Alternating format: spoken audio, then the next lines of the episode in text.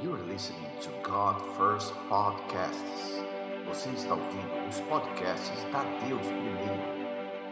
Glória a Deus.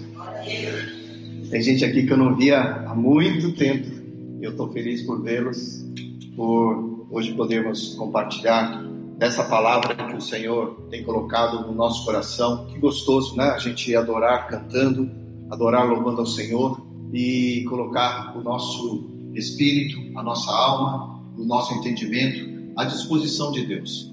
Nós sabemos que as coisas que o Senhor tem preparado para cada um de nós são coisas boas. E eu sei que você, assim como eu, na minha casa e todos nós que estamos reunidos por tanto tempo aí, né, já mais de três meses nessa nessa separação que a gente tem hoje, a gente tem aprendido bastante. Tem um ditado que diz assim: Sabe, aquilo que acontece na montanha fica na montanha. Você já deve ter ouvido falar. E a gente sabe que hoje, na, na realidade, aquilo que acontece online fica online, né?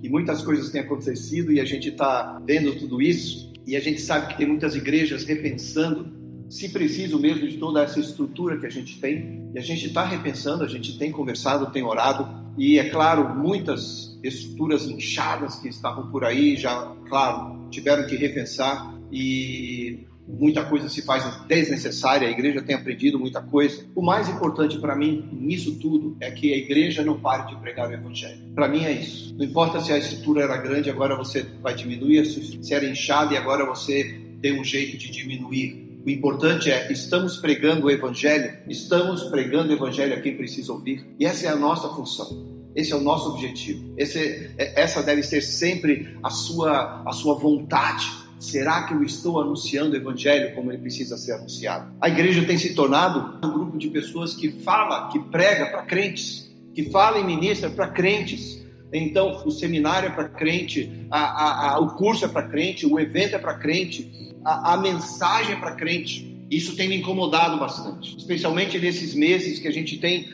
passado, eu tenho me perguntado, como líder de igreja, como amigo de, de pessoas que conhecem a palavra, como uma, numa igreja saudável que a nossa. Deus primeiro é uma igreja saudável, glória a Deus por isso. Mas isso tem me preocupado.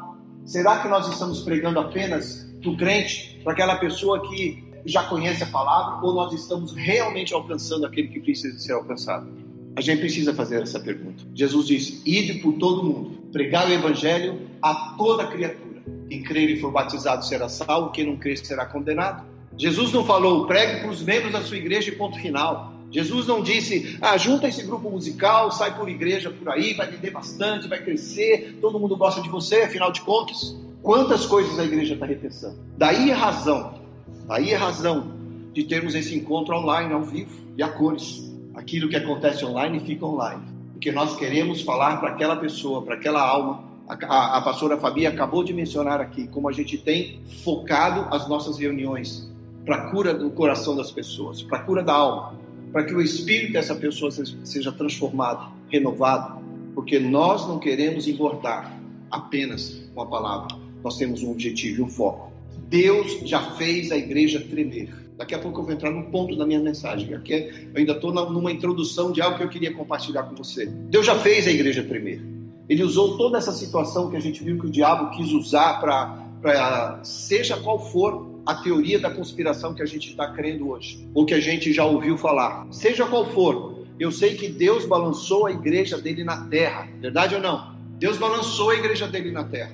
Ele fez você e eu repensarmos. Você descobriu que você é igreja. Tem gente que não sabia. Você descobriu que você pode adorar a Deus sozinho no seu quarto com a sua família. Nós já fizemos algumas ceias tão gostosas, tão ungidas, não foi? Nossa, às vezes a, Ju e eu sozinhos aqui, às vezes com o Gabriel, às vezes com mais outra pessoa, e hoje a gente está aqui já com, com um pouco da igreja reunida, mas a gente fazia a ceia aqui e sentia o poder de Deus entre nós. E a gente pôde ver a alegria das pessoas compartilhando dentro da sua casa pelas fotos que nos enviaram. Deus está presente. Deus está presente onde o filho dele está presente. Nós não vamos tentar fazer aqui tudo do mesmo jeito de antes. A gente vai mudar, sim.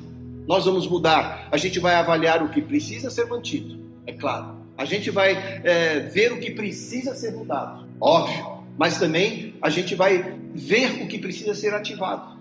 Tem coisas aí na sua vida no seu coração que Deus já acendeu e você vai ser fruto disso. Fruto de bênção, mesmo a partir das circunstâncias que nós hoje vivemos, para a vida de alguém. Eu não duvido isso. De muitas formas, a igreja jamais será a mesma pós-Covid-19. De várias formas. Sabe? Através, não sei se você já parou para pensar, para estudar, porque você teve tempo para isso. Através da história, a igreja se desenvolveu, se desenvolveu em resposta a grandes problemas que aconteceram na face da terra. Hoje você e eu estamos aqui devido à reforma que aconteceu. De alguém que foi corajoso e assumiu uma postura, para que eu e você hoje pudéssemos ouvir mais claramente, de uma forma mais sensata, no bom senso, aquilo que a igreja precisou fazer como reforma para que Deus, o Espírito Santo, tivesse a liberdade, do, através, é claro, da sua abertura de coração, para que ele pudesse trabalhar em você. Não será diferente agora. Em meio a tudo isso que está acontecendo, nós sabemos que Deus vai usar. A igreja já experimentou tantos ajustes durante esses poucos dias né? Esses 90, cento e poucos dias que nós estamos aí reclusos, alguns acomodados, outros observando, outros de antena em pé, outros questionando, e glória a Deus por isso. Mas como igreja, a gente vai ver o que está acontecendo. As coisas estão mudando para as pessoas, para as famílias, para as comunidades e para as nações. Gente, você nunca viveu isso na sua vida, de uma vez só. Tudo isso está acontecendo bem diante dos seus olhos. Todos nós fomos impactados. Todos nós temos sido impactados de forma duradoura. De forma duradoura. Você sabe onde isso vai chegar? Eu não sei. Mas esse não é o problema. A única coisa que a gente sabe é que, gente, nós viveremos de uma, de uma nova forma. Nós já somos a igreja, mas nós vamos atuar de, de um jeito novo. Muitas coisas mudaram. E aqui eu quero entrar. Eu estava fazendo essa introdução para você se contextualizar comigo. Eu quero entrar agora num contexto, porque mesmo que tantas coisas já mudaram, e eu já falei para você aqui, muitas coisas mudaram, muitas coisas mudaram, mesmo assim, a igreja não mudou. A igreja não mudou. Por que a igreja não mudou? Porque Deus permanece o mesmo. Pare para pensar. Algumas coisas permanecem da mesma forma. Algumas coisas permanecem da mesma forma. E eu quero ver com você aqui, primeiro, Deus permanece Deus. Deus te ama do mesmo jeito ele não se abala com as circunstâncias da atualidade. O sacrifício de Jesus permanece forte. O sangue que Jesus derramou não mudou por causa dessa atualidade. Outro ponto, a nossa missão e propósitos permanecem os mesmos. E o outro ponto que eu quero ver aqui, as pessoas continuam buscando por direção, mais do que nunca agora.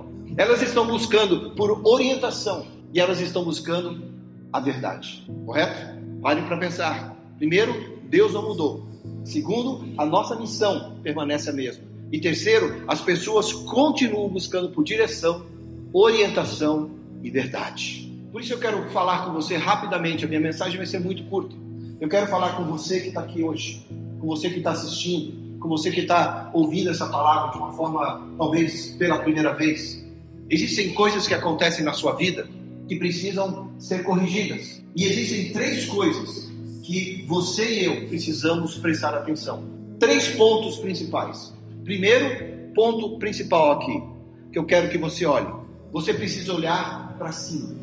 Segundo, você precisa olhar para dentro. E terceiro, você precisa olhar para fora.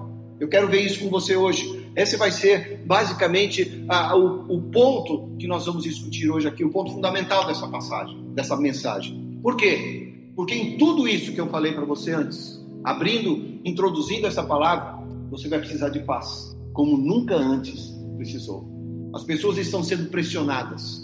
O emocional das pessoas está à flor da pele. Esteja onde você estiver, dentro da igreja ou fora da igreja. Você foi colocado, de uma certa forma, dentro daquela caixinha chamada casa, que as pessoas não estavam acostumadas a viverem como família sendo pressionadas, além de tudo, pela sociedade e pelas, pela, pelas dificuldades profissionais, e sejam todas as circunstâncias ao seu redor, de alguma forma você está precisando de paz. E o mundo nessa nova retomada, nesse novo normal, como as pessoas estão chamando, se você não tiver paz no seu coração, sabe quando você encosta dois fiozinhos assim e faz só sai aquela fumacinha? Tem muito cérebro, tem muita conexão cerebral dando esse curto-circuito. E eu e você precisamos estar atentos para isso. Eu e você precisamos estar atentos para isso. As pessoas não sabem ainda como lidar com tudo isso. Por que não sabem? Porque nunca aconteceu isso na face da terra. E você precisa de paz. Eu não tenho trabalho. Será que eu vou ter trabalho ainda? As empresas vão reabrir. Como eu vou abrir a minha empresa? Será que eu vou voltar àquele escritório daquele tamanho? Eu tenho que fechar e viver pela metade. Ah, o meu negócio é sustentável. Como eu vou fazer? Como eu vou me suportar se eu precisar ficar mais três meses nessas mesmas condições? Você vai precisar de paz. E eu vou precisar de paz. E o que eu estou falando para você, eu fui buscar para mim, para eu poder compartilhar com você. Por isso, esses três pontos nos conduzem a uma direção sustentável. Eu quero compartilhar com você isso. Você precisa buscar isso para que, dentro de tudo que o mundo está apresentando para a gente, a gente possa ser, sabe, firmado de alguma forma a ponto de não sofrer. Sabe quando Jesus fala que a casa tem que estar firmada na rocha, não pode estar firmada na areia porque vem a tempestade e leva tudo? Qual é a rocha que você está se sustentando? Qual é a rocha que você está se sustentando? Romanos 5:1 diz assim: "Temos paz com Deus por meio do nosso Senhor Jesus Cristo". Preste atenção, nós temos paz com Deus por meio do nosso Senhor Jesus Cristo. Olha para cima. Primeira condição de você ter paz, olhar para cima. Do alto vem o seu socorro. Do alto vem o seu refúgio. Do alto vem a sua paz. Do alto vem a sua graça. Como está a sua paz com Deus? Para onde você tem olhado? Para quem você tem olhado? Para que lugar você tem é, é, colocado os seus pés, firmado os seus pés, para que você possa dizer: Eu estou olhando para cima, eu não estou sendo confundido, eu estou buscando paz, porque eu tenho essa paz em Cristo. Nós estabelecemos, gente, o ponto de partida quando nós olhamos para cima. É crer em Deus acima de todas as coisas. Eu sempre repito: o nome dessa igreja é Deus primeiro. Deus em primeiro lugar. É crer em Deus acima de todas as coisas. Você precisa aprender, desenvolver criar esse hábito, gerar esse hábito, viver nele. Tudo que acontece, primeiro olha para cima. Conversa com ele. Antes de Jesus partir dessa terra, ele disse: Eu vou subir, mas com você vai ficar alguém, a pessoa chamada Espírito Santo. Olha para cima.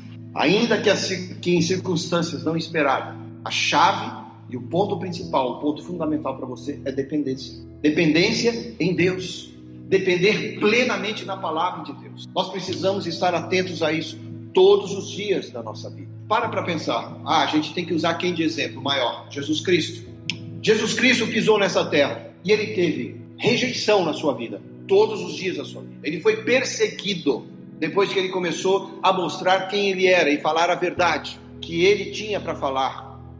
Ele veio para essa terra como verdade e aí ele começou a, a produzir isso e as pessoas começaram a rejeitá-lo e persegui-lo. Depois veio traição. Sempre ao redor de Cristo havia essa intenção, um, inclusive um dos seus discípulos. Depois veio a descrença.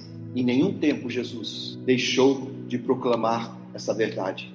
Discípulos e pessoas andavam ao redor de Jesus. Muitos, muitas dessas pessoas incertas andavam ali, como muitas vezes as pessoas entram na igreja e fazem, buscando uma alegria, um alívio para sua alma mas Jesus queria trabalhar no espírito delas. Mesmo assim, olha o que Jesus disse lá em João 14, 27. Eu lhes deixo um presente.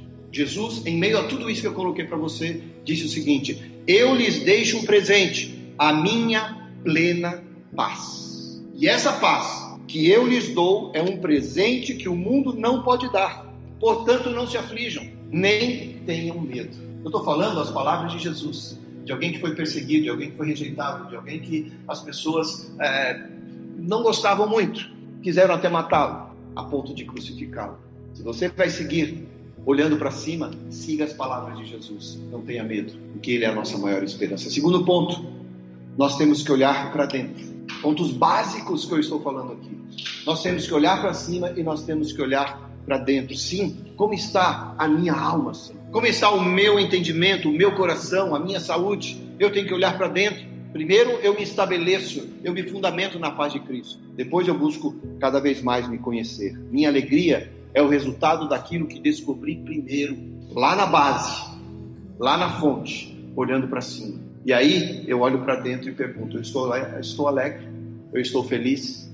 Não é inverter isso. Eu não vou ser feliz para seguir a Deus. Eu sigo a Deus para ser feliz. Você precisa ser legal para mim para eu poder servir a Deus. Não. Serve a Deus. E as pessoas ainda vão te rejeitar. Elas ainda vão falar com coisas e de formas que você não vai ficar contente ou feliz. Mas onde está o seu fundamento? Minha alegria é a minha paz. E a minha paz vem de saber que eu estou bem firmado na base, porque eu estou olhando primeiro para cima, independentemente dos resultados, até eu mesmo até eu mesmo entender que eu estou bem. Eu vou buscar sempre na base. Eu vou sempre buscar e olhar para cima.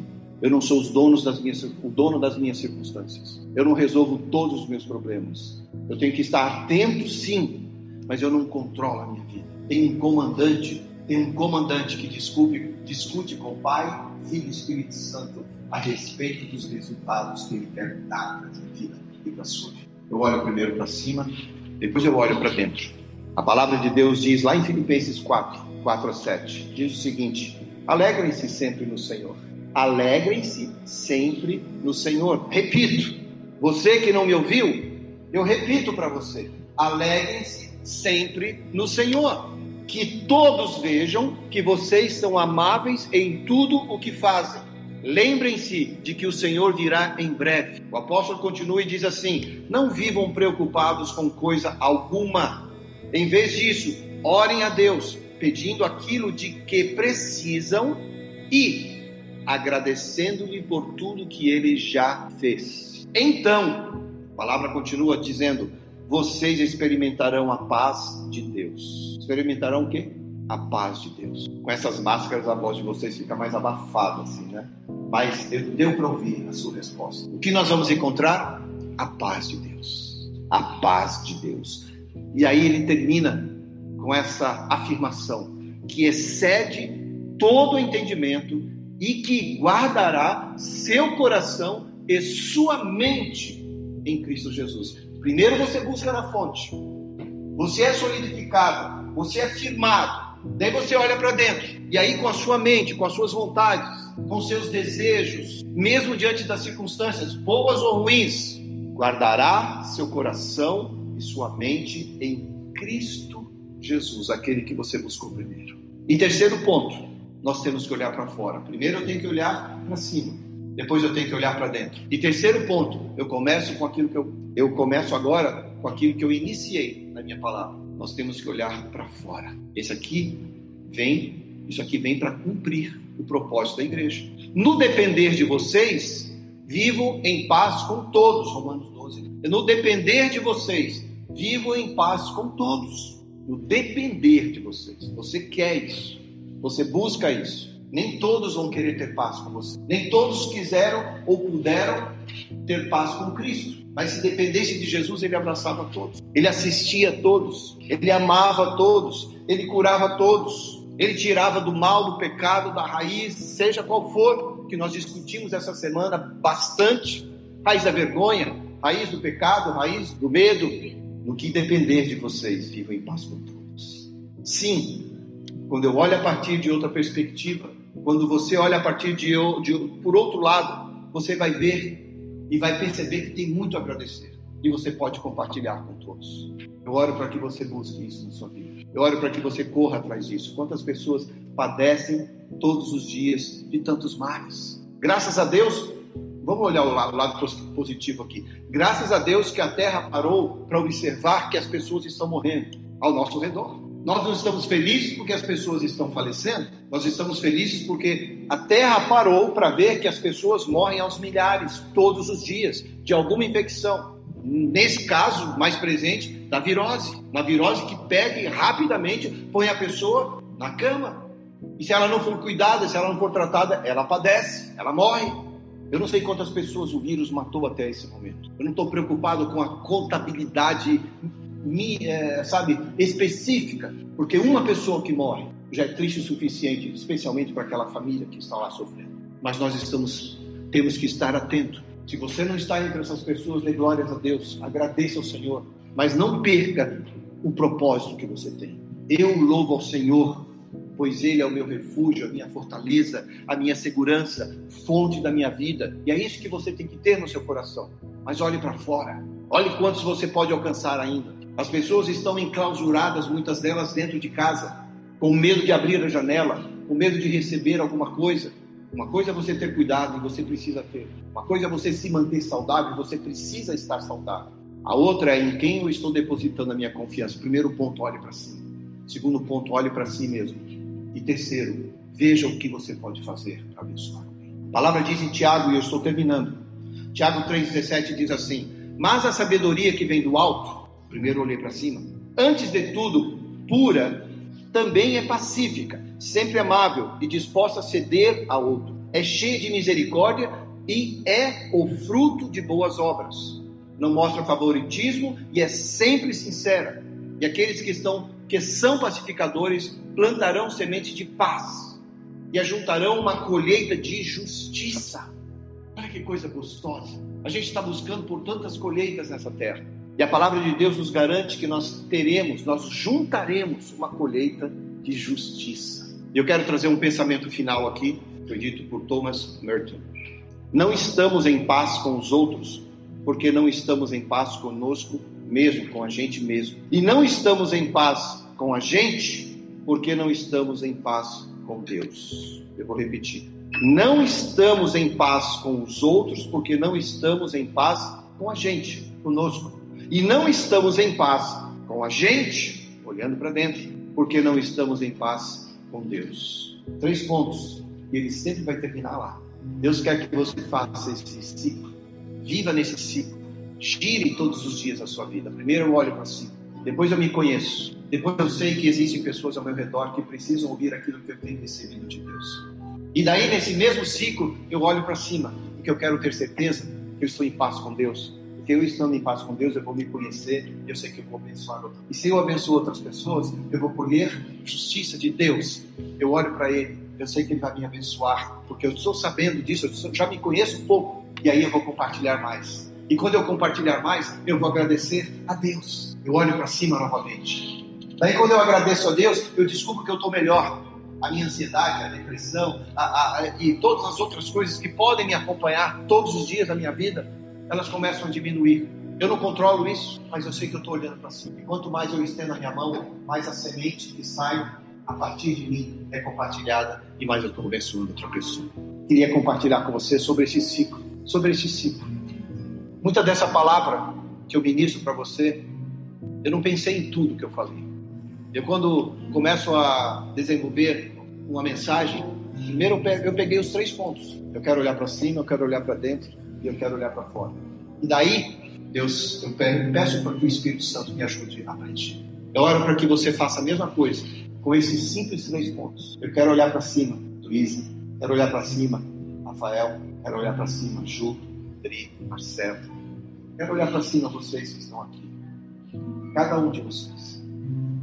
E aí Deus vai fazer o seguinte: quando eu olho para cima, Ele põe um espelho lá que eu possa ver quem eu sou. Nesse reflexo, Ele vai me ajudar a eu me conhecer. E quanto mais eu me conhecer, mais eu vou poder estender minha mão. Eu estou buscando isso para mim. Eu estou buscando isso para mim. Estou buscando isso para minha casa. Eu não sei quais são as ações que você está fazendo. Há umas duas semanas a Ju teve uma ação maravilhosa. E ela falou, eu queria fazer isso. Eu não sei como que ela sentiu de Deus, outro dia ela pode explicar, a gente não está aqui para falar essas coisas e nem abrir muito o que nós fizemos, é, o que a gente faz, porque não, não é isso que vai resolver nada. Mas ela falou, eu queria abençoar o lugar onde a gente mora. E Deus deu para ela uma mensagem. A gente foi lá, imprimiu e distribuiu para cá. A palavra de Deus não fomos fazer propaganda de igreja, nós não fomos fazer propaganda nossa, nós fomos fazer propaganda do nome poderoso de Jesus Cristo. Uma ideia, uma ideia. Busque no seu coração. Olha para cima. Eu tenho certeza que ela fez isso sem dividir, mas já está no ciclo. Uma ideia que vem de Deus para você. O que você pode fazer até que chegue ao cumprimento, até que chegue aonde você ouviu de Deus que isso deve acontecer. A gente montou a gente tinha feito a nossa ceia, a gente montou, daí fomos e quando voltou. Eu até falei para o Lute, isso não garante entrada no céu, tá? Mas já é uma carona, já é uma carona. A gente está fazendo por amor às pessoas. Talvez a gente não saiba do resultado de ninguém, mas o que, que a gente aprendeu esses dias? Eu plantei, Apolo regou. Quem vai dar o crescimento? Deus vai dar o crescimento. Eu queria desafiar você com essa ideia. Não com essa ideia, mas com a ideia de você buscar em Deus, na sua criatividade, que o Espírito Santo conhece você e sabe o que você tem em suas mãos. O que você pode fazer para abençoar uma pessoa. Nós temos um departamento social da igreja aqui que foi maravilhoso. A gente conversou com uma, duas, três, quatro. De repente a gente viu as coisas acontecendo. Porque aquilo que está no coração de alguém não vem a partir do conselho somente de alguém.